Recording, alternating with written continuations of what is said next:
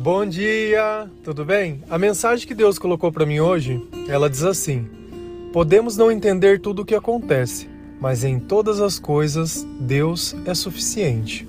Senhor, tende misericórdia de nós. Perdoa, Pai, todos os nossos pecados. Livra-nos de todo mal. Nos afasta de tudo aquilo que não vem de ti.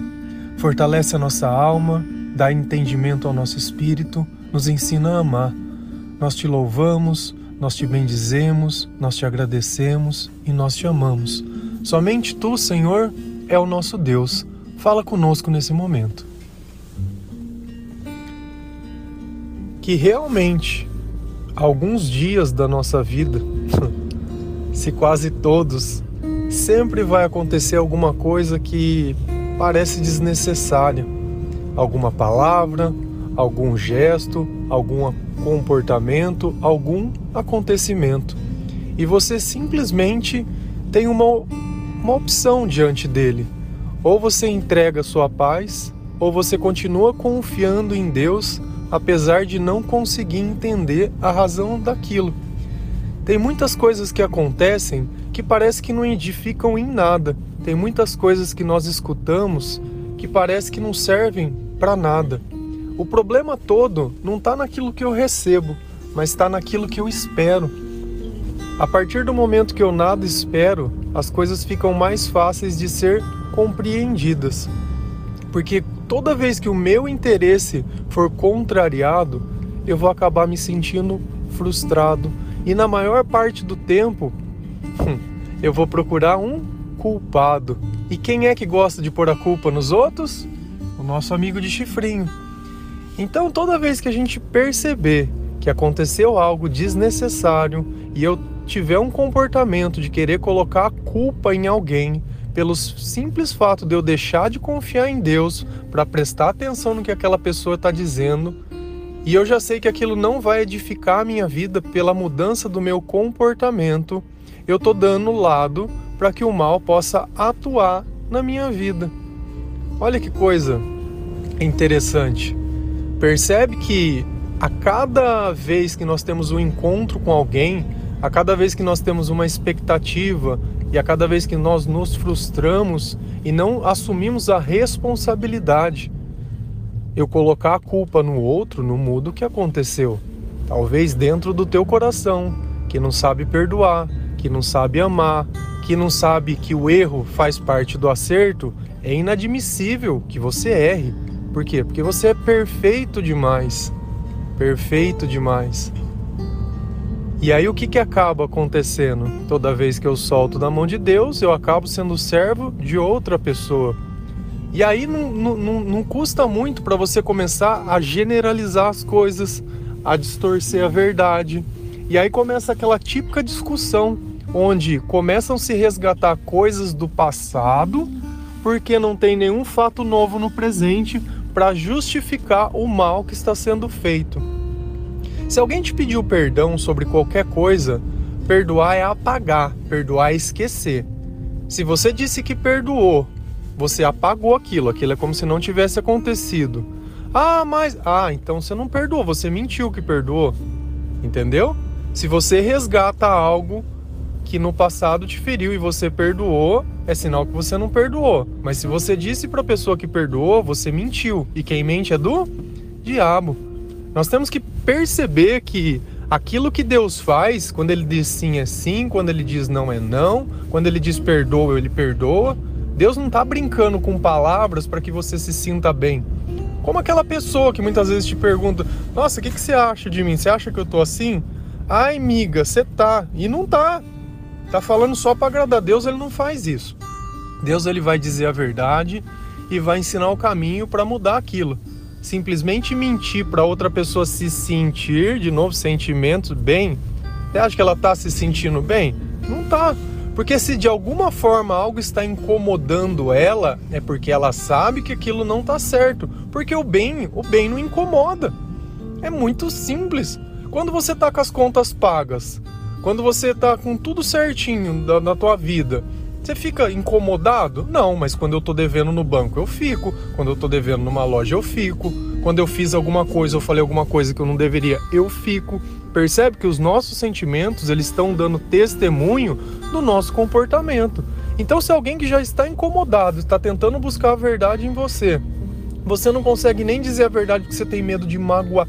Não tem mágoa. Uma coisa é eu dizer algo para machucar a pessoa, a outra coisa é eu responder uma coisa que ela me perguntou. E lá em 1 Coríntios 13, versículo 12, Deus ele fala sobre isso, sobre apesar da gente não entender hoje as coisas, no futuro nós vamos vir a entender. A palavra ela diz assim: O que agora vemos é como uma imagem imperfeita num espelho embaçado. Agora o meu conhecimento é imperfeito, mas depois conhecerei perfeitamente, assim como sou conhecido por Deus. Percebe que hoje o entendimento que nós temos da vida, ele é imperfeito. Pensa que você acabou de tomar um banho, certo? Com a porta fechada e com a temperatura quente. O que, que vai acontecer com o espelho? Ele vai ficar embaçado. Então, apesar de eu estar na frente de um espelho que tem a capacidade de me refletir, eu vou ser impedido de me ver. Por quê? Porque algo cobre ele. E essa analogia que Deus está fazendo. Ó, hoje você já está na frente de um espelho, mas hoje você não vai ver. Por quê? Porque ele está embaçado. Mas depois veremos face a face. Não é isso que acontece no espelho? Quando eu me olho, o que, que eu vejo no espelho? Eu vejo a mim mesmo. E o meu conhecimento também está dessa mesma forma, ele está embaçado. Então, apesar de eu saber muitas vezes o que é o certo, muitas vezes eu não consigo fazer o que é o certo. Apesar de eu saber como as coisas são, às vezes eu não consigo. Só que Deus é como se fosse esse sopro, ou se você pegasse um secador e colocasse ali naquele espelho e ele começasse a tirar aquele embaçamento. E a única coisa que é capaz de fazer isso na nossa vida é a palavra de Deus. Quanto mais nós adquirimos sabedoria, mais essa imagem imperfeita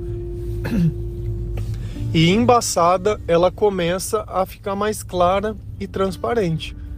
Então nós não conseguimos mais ser os mesmos, nós não mais nos contentamos apenas com uma silhueta se você ficar parado na frente daquele espelho, alguma coisa você vê?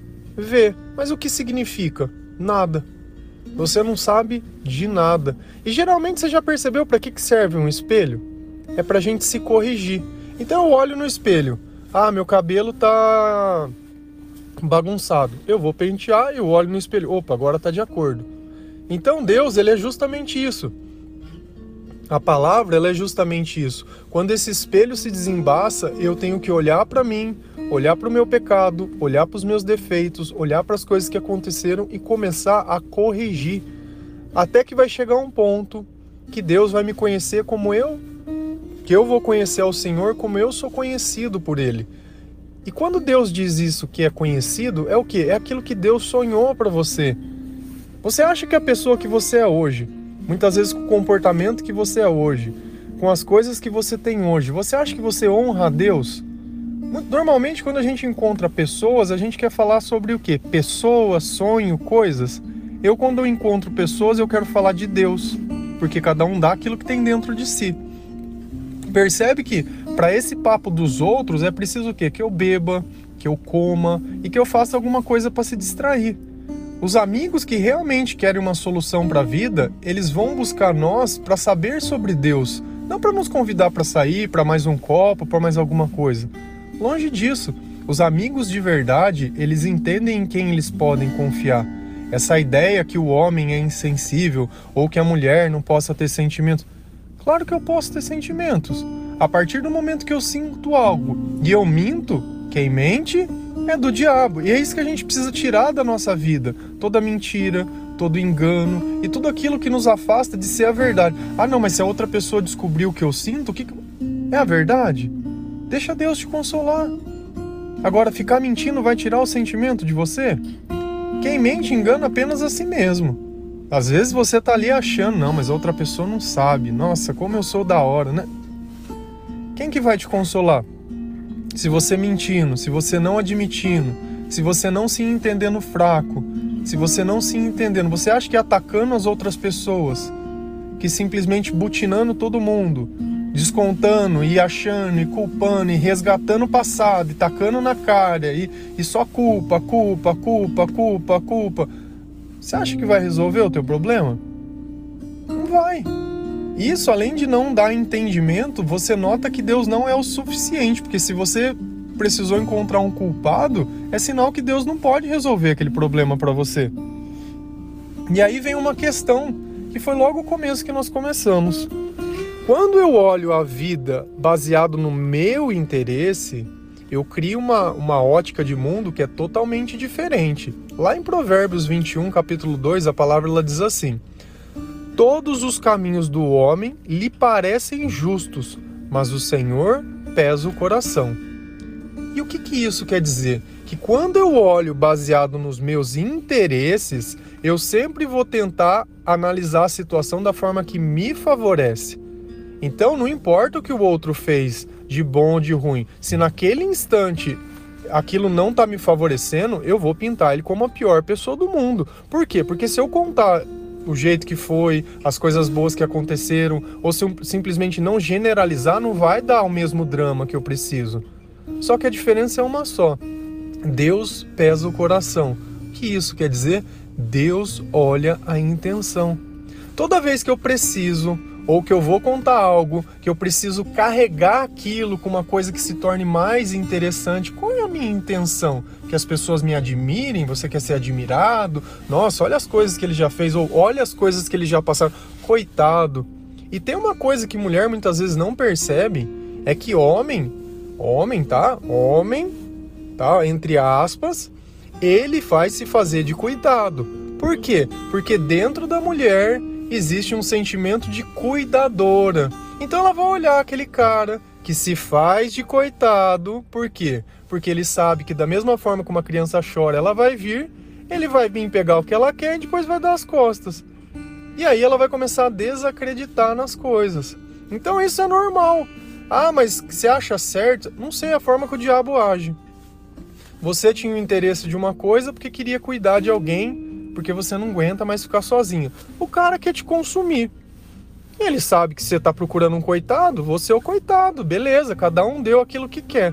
O problema é que você se frustrou porque você queria mais que um momento. O cara tá ótimo, ele conseguiu o momento que ele queria. Depois, se for para bloquear, para desfazer, para um falar mal do outro, normal. Não é essa a regra de hoje? Eu ser insensível? Eu fingir que eu não tô nem aí? Não é isso? Ficar dando alfinetada, ficar falando e generalizando? Essa é a questão. Esse é o relacionamento. Ah, mas eu não quero isso. Exatamente. Então nós precisamos a desembaçar esse espelho. Você tem lido a palavra de Deus? Você tem permitido Deus trabalhar na tua vida? Você tem permitido Deus controlar os teus hábitos? Você quer perceber uma coisa? Você tem o hábito de beber. Vai num lugar e não bebe. Percebe a conversa dos que bebem. Vê se você vai gostar do papo que você tem. Vê se você vai gostar. Dos... E eu não estou descredibilizando as pessoas, porque o homem natural e a mulher natural e natural, diga-se, sem o espírito de Deus, sem o entendimento de Deus, eles são assim. Primeiro nós viemos da forma natural, depois vem o homem espiritual. Isso é uma, ele vem exatamente desse jeito. De fábrica nós viemos assim. E eu não estou culpando aqueles que ainda não tiveram interesse de declarar a tua vida a Jesus Cristo. Mas é assim que funciona. E nós temos que falar a verdade. Ah, então meu amigo é ruim? Não, é uma pessoa que está precisando do amor de Deus. Então, se você se levantar, depois você pode ir lá levantar ele. E é assim. Agora, não tem como a gente viver as duas vidas. Não tem luz e treva junto. Não tem. Você vai ter que fazer uma escolha por um dado momento. Tem que fazer uma escolha. E é assim que funciona. Não adianta a gente ficar tentando encontrar um culpado. Não tem culpado, a não ser nós mesmos. A imagem quando o espelho desembaça é de quem? É nossa. A pessoa que vai poder se olhar e encontrar os defeitos é quem? Sou eu. É a minha vida que compete a mim. Ah, não, mas é porque o outro eu acho que ele deveria fazer aquilo. Não, mas porque ele, ele tinha que ter feito aquilo. Não, mas como que ele não fez aquilo? Se eu não consigo respeitar a escolha, a história, o tempo, é como eu colocasse uma semente na terra e falar: não, mas essa semente é de trigo, eu quero comer trigo agora. Não, mas precisa crescer. Não, mas eu quero agora. É esse imediatismo, é no meu tempo, é no meu interesse. Ah, mas por que, que você quer? Não, porque eu não tenho o que comer. Mas por que, que você não guardou antes? Não, mas porque eu tenho trigo. E é sempre aquela desculpa. E é sempre querer que achar que a vida dele, a escolha dele é mais importante que a vida da outra pessoa. Amar é saber respeitar as escolhas e conseguir conviver e participar um da vida do outro e tá tudo bem. Não adianta a gente ficar vivendo como se não tivesse nada sabe? Sempre confrontando, sempre batendo, sempre só mesmo comportamento que você pede desculpa, daqui 10 minutos você está fazendo exatamente igual, só que sempre é justificável, não por algo que aconteceu, mas pelo um passado, um passado que você não entende, um passado que você não aceita. E o que, que a frase diz? Podemos não entender tudo o que acontece. Bom, eu não entendo tudo o que acontece. Não, não entendo tudo que acontece. Mas Deus é suficiente. O que, que Deus está dizendo? Ore mais, busque mais, faça mais por Deus, ame mais, silencie mais. Você já falou demais. Já falou demais. Fala, fala, fala, fala a mesma coisa o tempo todo. Cara, se você já falou e não resolveu, não vai ser com essas palavras que vai dar certo. Tenta de outro jeito. Sabe, é uma insistência, é uma, uma forma assim tola de se viver que não leva nada a lugar nenhum. Aí depois você olha e fala assim: ah, tô cansado. Ah, tô frustrado. Ah, nada dá certo para mim. Ah, na minha cidade aqui, ninguém presta, eu tinha que ir para longe. Ah, porque, desculpa, você tá percebendo? Sempre a culpa em alguma coisa que não em mim. Não foi eu que escolhi mal, não foi eu que nunca busquei a Deus, não foi eu que nunca levei em consideração nada que Deus me disse. Não, não, não, não, não, não, não, não, não, é culpa dos outros. Eu sou santo. Mal é os outros. A outra que não presta. Nossa, só tem biscate nesse lugar, gente vagabunda. Não, só drogado, só be... Essa generalização. Qual é a necessidade disso? Diminuir o outro. Ainda que o outro esteja errado. Eu preciso dizer a própria vida dele diz: eu não preciso diminuir ninguém, colocar ninguém, não preciso fazer nada, mas eu tenho todo o direito de olhar o ambiente, de perceber onde cabe, onde não me cabe, onde eu escuto coisas sobre Deus, onde não escuto, quem está tentando me levar para o céu, quem está tentando me levar para o inferno. Eu tenho que fazer esse, esse, essa meia-culpa e tentar encontrar uma forma de eu viver de uma forma que seja estabilizada porque a questão é uma só, só existe dois caminhos, um que é largo e o outro que é estreito, um que leva para o céu e um que leva para o inferno, um que está cheio de tentação e o outro que é, é aquilo. Qual que você quer? Você quer ir para onde? Você quer viver o quê? Você quer sentir o quê? Você está feliz agora? Você se sente realizado? Você se sente legal? Ou não? Você percebe que cada vez você perde um amigo, cada vez você perde uma pessoa, e aí você pega a primeira coisa que você acha na frente e coloca lá para falar eu tenho, e não tem nada. Por quê? Porque não sente nada. Não é assim. Certo ou errado, o nosso coração é a nossa bússola e Deus ele vai pesar justamente isso. Ele não vai ver o meu interesse, ele vai ver a minha vontade de amar, vontade de ajudar, vontade de fazer. E muitas vezes as pessoas não vão te valorizar. Mais de 99% das vezes as pessoas nem sabem o valor daquilo que você está fazendo. Quem não sabe o valor da própria vida vai saber a vida do, o valor da vida do outro? É como se eu pedisse para uma pessoa que não fala inglês falar inglês. Não, mas está aqui o texto, leia. Não, não fala inglês. Não, mas é só ler. Não tem jeito. Por mais que para você tem coisas hoje que pareçam práticas, a outra pessoa. É a mesma coisa. Eu posso dar o conselho para alguém? Posso. Só tem um problema. Será que ela é capaz de executar? Eu sei que certas coisas para mim fazer, eu preciso do Espírito Santo na minha vida, para que eu possa ter controle, para que eu possa ter paz, discernimento, entendimento. E a pessoa não tem nada disso. Eu vou lá e dou um conselho de Deus para ela. Ela não vai executar. Simples assim. Então eu preciso ensinar ela a chegar a Deus.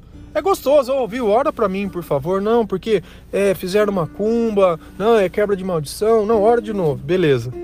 Mudou a vida no outro dia? Não, fiz exatamente a mesma coisa, mas eu vou arrumar outra pessoa para orar para mim. Não, ora para mim. Eu preciso ensinar essa pessoa não a orar, a ler a Bíblia. Eu preciso ensinar essa pessoa a ela começar a ter um encontro com Deus, não através da oração, mas através da comunhão diária, de um louvor, de uma palavra, de uma pregação, não simplesmente oração. A oração tem que ser nossa. Jesus ele orava para expulsar demônios. Você está endemoniado? Se quiser, eu oro por você. Está endemoniado, eu oro. Você se sente endemoniado? Não, não me sinto. Então vamos, vamos mudar a nossa vida de dentro para fora. Aí fica legal. Porque você quer mudar só para fora e dentro continua a mesma porcaria, a mesma escuridão, a mesma treva, a mesma tristeza. Teu coração, você acha que se Deus pesasse, o que, que ia ter nele? Quanto ia pesar? Quanto de Deus tem dentro do teu coração? Porque a única coisa que tem valor é Deus. Tem bastante, tem pouco. Não adianta. Enquanto tiver medo, enquanto tiver insegurança, enquanto tiver você continuar questionando, questionando, questionando, vivendo o passado e não viver o presente, não aceitar as coisas como elas são, tua vida vai continuar nisso. Você procurando um culpado. Ah, eu preciso achar um culpado. Parece o diabo procurando Jó na terra, né? Vagando por lugares. Ah, Jó, você tá aí? Vem cá, eu quero te culpar.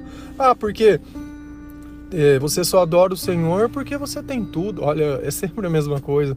Não, pode comer desse fruto aí que não vai te acontecer nada, não. Fica tranquila. Fica tranquila. Não, Sansão, conta pra mim qual é o segredo da tua força, porque eu não vou te fazer nada, não. É sempre a mesma conversa. Sempre essa conversinha macia, sempre parecendo que você vai ter algum tipo de vantagem, algum tipo de coisa. E nós sabemos onde essa história ela termina. Amém? Que Deus possa tocar o teu coração, abrir os teus olhos, que essa imagem nesse espelho imperfeita comece cada dia e cada dia mais a se desenhar, que nós possamos ver Deus face a face que nós podemos tirar tudo isso que é imperfeito e colocar o que é perfeito no lugar. E que o mais importante, quando você não entender nada, não faz diferença nenhuma, porque nós vamos continuar acreditando, louvando, adorando e glorificando e confiando no nosso Deus. Simples assim. Suporte tudo aquilo que você não entende, que você vai ser honrado no final. Amém? Um bom dia.